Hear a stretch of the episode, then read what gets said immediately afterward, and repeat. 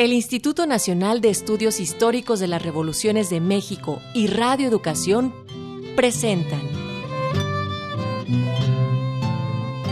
Emiliano Zapata mala tierra, siempre leal con su gente, gente leal, revolucionario a carta cabal, firme a la justicia agraria se aferra el caudillo del agrarismo. Sus ideales, el plan de Ayala encierra.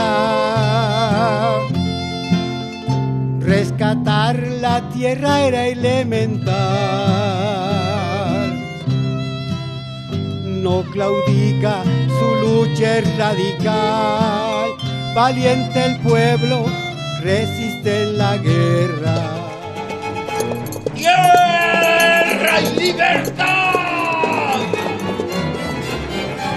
Combatió contra Madero y Carranza, que menospreciaban la lucha agraria. Emiliano Zapata Salazar. Evidenciando su burgués perfil. Basada en el libro Biografía de Emiliano Zapata, del doctor Felipe Ávila Espinosa. Finalmente Emiliano busca alianza cayendo en una traición sanguinaria. El año 19, el 10 de abril.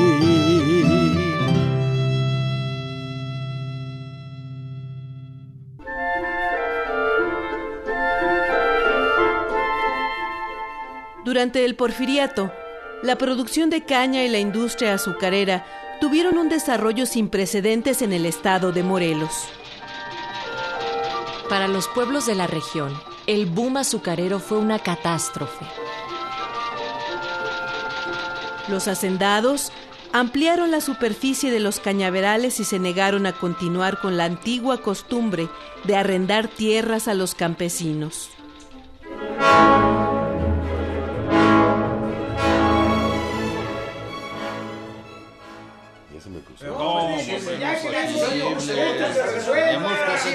Es que, señor gobernador, llevamos años pidiendo que la hacienda del hospital nos regrese las tierras. Y ahora no conforme, ni siquiera nos dejan sembrar. ¿De qué vamos a vivir? ¿Cómo vamos a pagar los impuestos? Lo entiendo, señores. Y estoy trabajando en ese asunto. Ya hablé con don Vicente y pueden volver a sembrar. Claro, tendrán que pagarle una renta al año. Ah, ¿Pero cómo? Así apenas a casa. Pagar por nuestras tierras. Eso es injusto. Yo me comprometo a resolver su petición con la ley. Denme tiempo, ¿de acuerdo? Sí, señor gobernador. No queda de otra.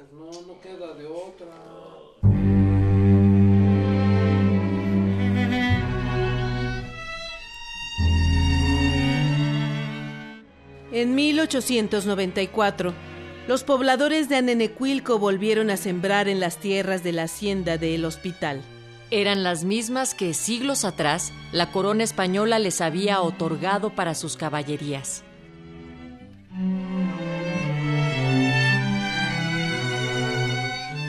Para aquella época, la hacienda se había apoderado de las tierras de riego y la mayor parte de las de temporal, pero el despojo continuó.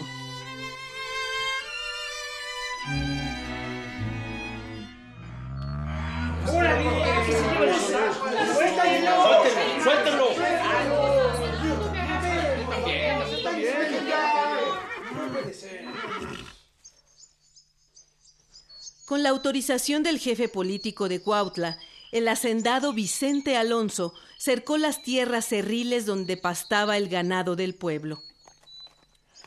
Ustedes le están haciendo perjuicio al amo. ¿Perjuicio? ¿Cuál perjuicio? ¿Por qué están ciegos? ¿Qué no ven? ¿No ven este alambrado? Está prohibido el paso, es propiedad privada.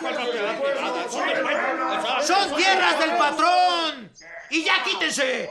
O aquí les mato sus mugrosos animales. ¿eh? ¡Chobo! Ustedes dicen. ¡Vámonos! ¡Vámonos ya! ¡Vámonos!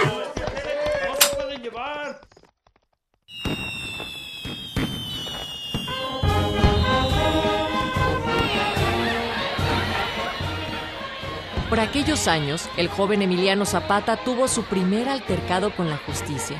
Mientras se celebraba una fiesta patronal, se lió a golpes con otro individuo que lo había provocado.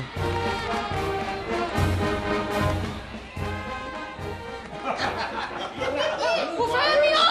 ¡Eufemio! ¡Eufemio! ¡Se llevan a Emiliano! ¡Se lo llevan los rurales, Eufemio! ¡Me lleva! ¡Tú! ¡Ve por mi caballo!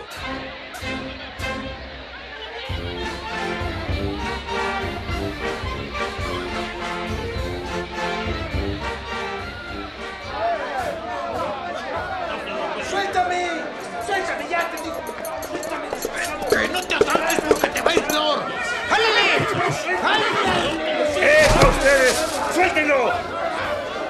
¡Suéltenlo! ¡Tú no te metas! O lo sueltan o aquí se quedan. Ya te metiste en once varas.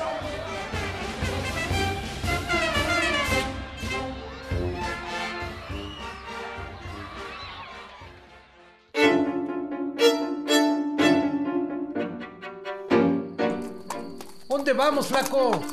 ¡A Puebla! Mientras se calman las cosas. Por allá tengo unos conocidos.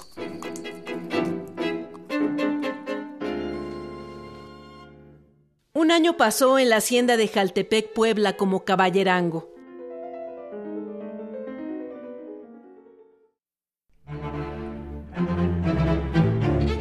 Al inicio del siglo, los pobladores de Anenecuilco reanudaron la reivindicación de sus tierras. En noviembre de 1905, acudieron al Archivo General de la Nación en la Ciudad de México para solicitar los títulos y documentos que amparaban los derechos de propiedad de las tierras y aguas del pueblo.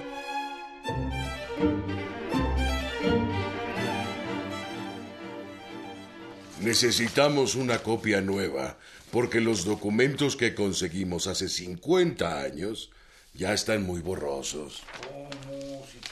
No, pues sí, aquí está, se ve bien. ¿no? Yo digo que se ve bien, señor. Que una nueva comisión de Anenecuilco se reúna con el gobernador del estado para solucionar el conflicto con la hacienda del hospital. Miliano ya está comisionado. Sí, pues ya le pusimos a. Claro, que era comisionado.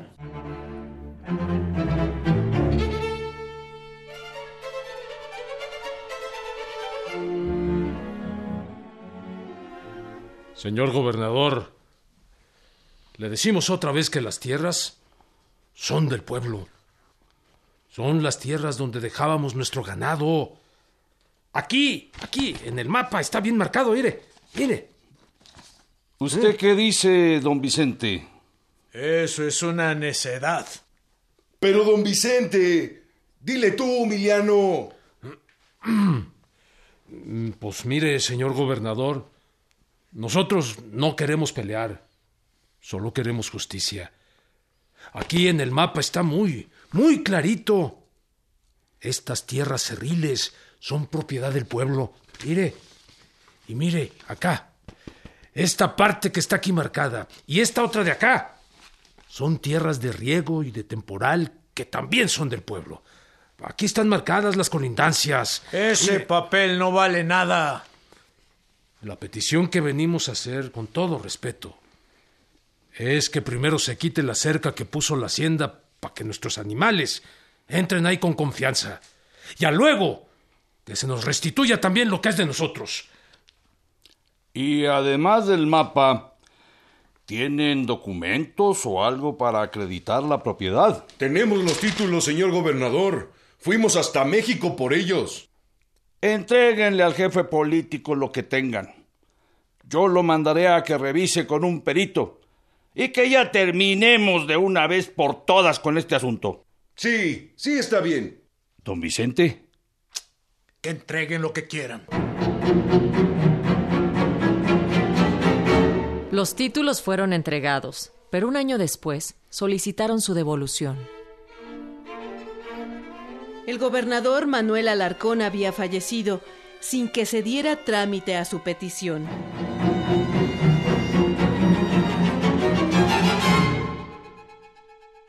En 1908, Zapata tuvo que vérselas con la justicia por segunda vez. Ahora, por problemas amorosos.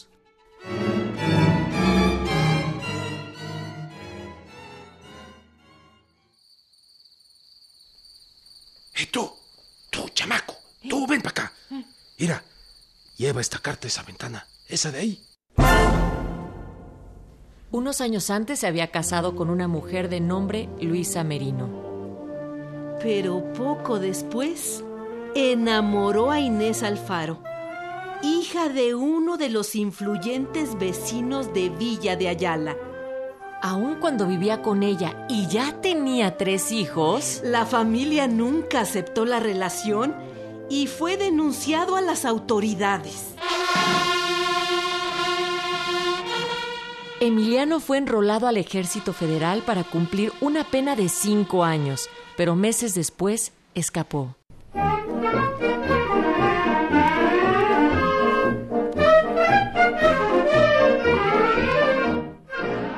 Bienvenido, señor Krillman. Gracias, señor presidente. En marzo de 1908, Porfirio Díaz concedió una entrevista al corresponsal norteamericano James Krillman para la revista Pearson's Magazine. La entrevista de Díaz fue reproducida poco después por los periódicos mexicanos. Mire, señor Krillman, es un error suponer que el futuro de la democracia en México ha sido puesto en peligro por, por la permanencia en el poder de un solo presidente. Con toda sinceridad, puedo decirle que el servicio no ha corrompido mis ideales políticos y que creo que la democracia es el único principio justo del gobierno, aun cuando llevarla al terreno de la práctica sea posible solo en pueblos altamente desarrollados. y déjeme decirle algo. Yo puedo dejar la presidencia de México sin ningún remordimiento. Pero lo que no, no puedo hacer es dejar de servir a este país mientras viva. Pero, señor presidente, usted no tiene partido oposicionista en la República. ¿Cómo podrán florecer las instituciones libres cuando no hay oposición que pueda vigilar la mayoría o al partido del gobierno? Es verdad que no hay partido oposicionista. Tengo tantos amigos en la República que mis enemigos no parecen estar muy dispuestos a identificarse con una mm, tan insignificante minoría. Pero yo le doy la bienvenida a cualquier partido oposicionista en la República Mexicana.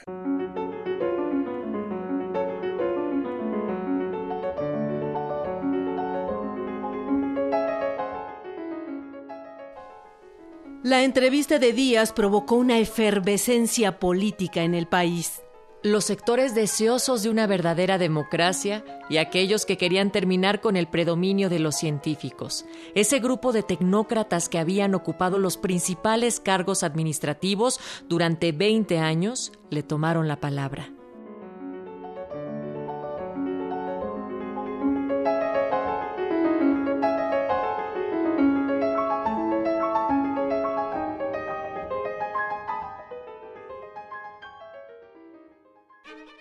La muerte del gobernador de Morelos en diciembre de 1908, Porfirio Díaz debía elegir candidato para las elecciones del Estado.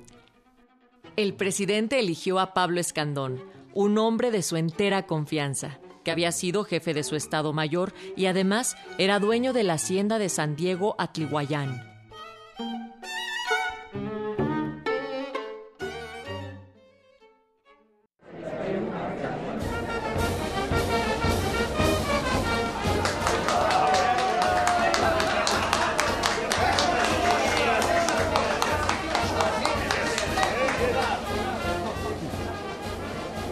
La imposición de Díaz movilizó rápidamente a las élites contrarias al porfirismo en Morelos, a las clases medias y a campesinos que se agruparon en torno a Patricio Leiva, hijo del general Francisco Leiva, el primer gobernador del estado. Porque garantizar los derechos del pueblo es garantizar los intereses de la patria.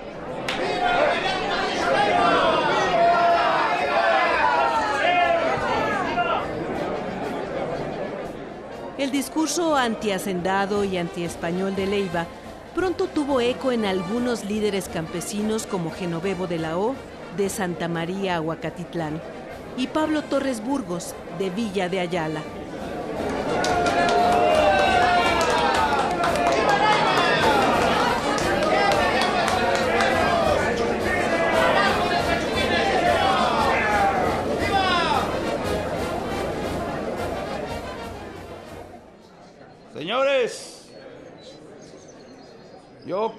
Sinceramente que necesitamos de alguien que de veras conozca las necesidades del pueblo.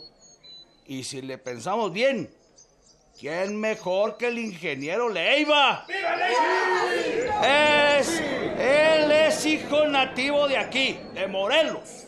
Y su padre goza de la mejor reputación como gobernador que fue.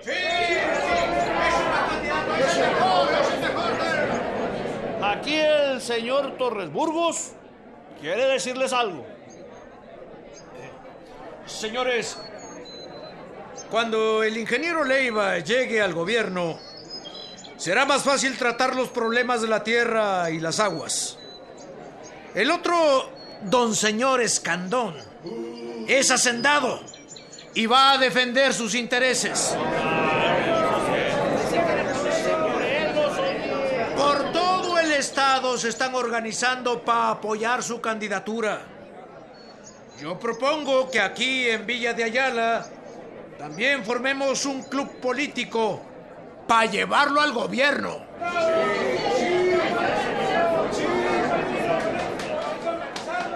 Pues si ustedes simpatizan con la idea del club, pues vamos a darle forma.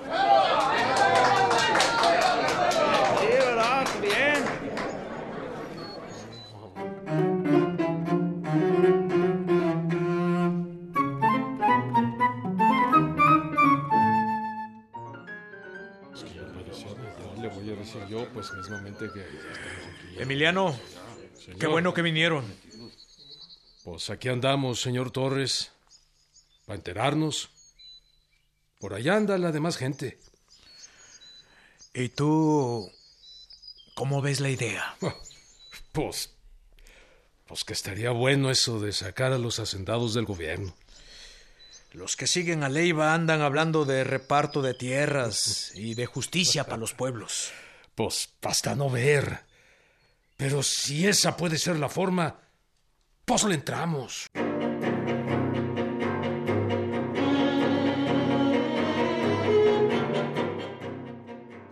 El Club Político Melchor Ocampo de Villa de Ayala se formó en enero de 1909. En el club participaron varios de los representantes de Anenecuilco, que encabezaban la lucha por la recuperación de sus tierras. Para Emiliano Zapata, fue su primera participación política. Tenía entonces 30 años de edad.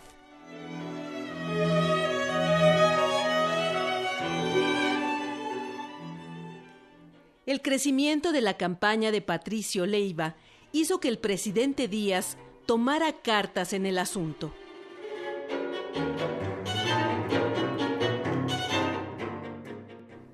Dígale al señor gobernador que necesito me informe oportuna y detalladamente cómo van las cosas en Morelos. Sí, señor presidente.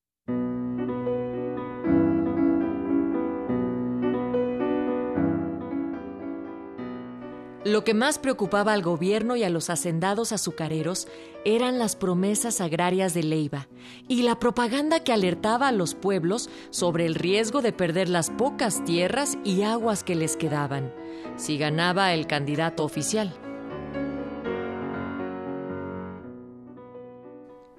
Señor presidente, resulta verdaderamente malsana la propaganda que aquí están haciendo los leivistas en contra del señor Escandón. Se pretende presentar su candidatura como inspirada por los gachupines y se quiere hacer entender a los pueblos que de ganar traerá propósitos contrarios a los intereses de ellos. Usted ya sabe lo que tiene que hacer. Sí, señor. El gobierno del estado endureció su postura, prohibiendo cualquier manifestación leivista, apresando a los partidarios y destruyendo la propaganda electoral.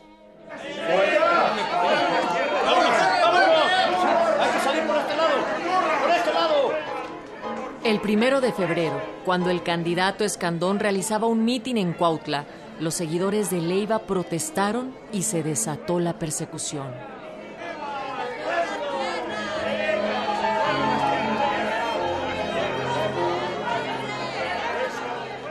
Se muevan, lo disparamos!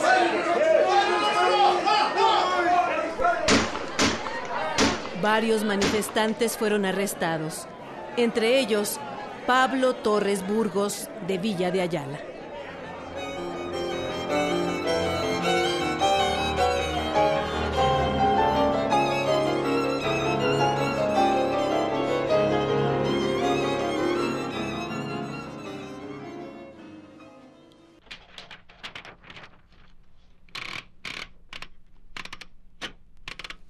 Cuautla Morelos, abril 11 de 1909. Señor director del diario del Hogar, México. Muy señor mío, en ningún distrito del estado se desplegó tan reñida persecución contra el partido leivista como en el de Cuautla Morelos. Los que tuvieron la desgracia de caer en manos del jefe político fueron verdaderos mártires. El jefe político tenía plena seguridad de que si no procedía de esa manera enérgica, perdería en las elecciones, pues el distrito de Cuautla unánimemente proclama como su candidato al ingeniero Patricio Leiva. El jefe político ha cometido no solo abusos, sino hasta crímenes. Me temo mucho ser descubierto por esta correspondencia y por la falta de garantías. Pero es necesario señalar los abusos para que sean corregidos por aquellos a quien corresponde. Atentamente, el corresponsal.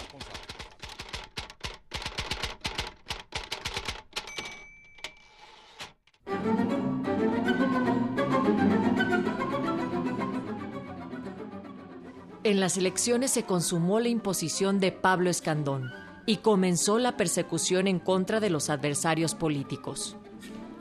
El nuevo gobernador de inmediato expidió una ley de revalúo de la propiedad raíz para que los hacendados pagaran menos impuestos y se legalizaran los despojos de tierras.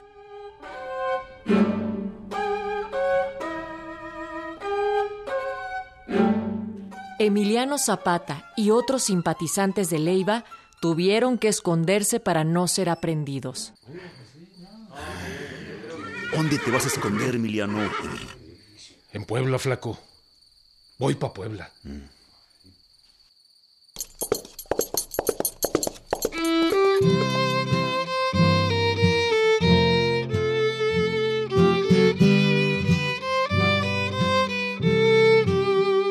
Esta es una producción de Radio Educación y el Instituto Nacional de Estudios Históricos de las Revoluciones de México. El caudillo del agrarismo. En este capítulo participaron Sergio Alberto Bustos, Joaquín Chablé, Fernando Gómez, Teresa Lagunes, Natalia Luna, Fernando Manzano, Alfredo Alfonso y Marlene Reyes. Diseño sonoro Antonio Fernández. Efectos Cruz Mejía. Musicación Claudia Guzmán. Asistencia Estrella Coral. Guión e investigación Roberto Nájera. Realización y dirección Edmundo Cepeda.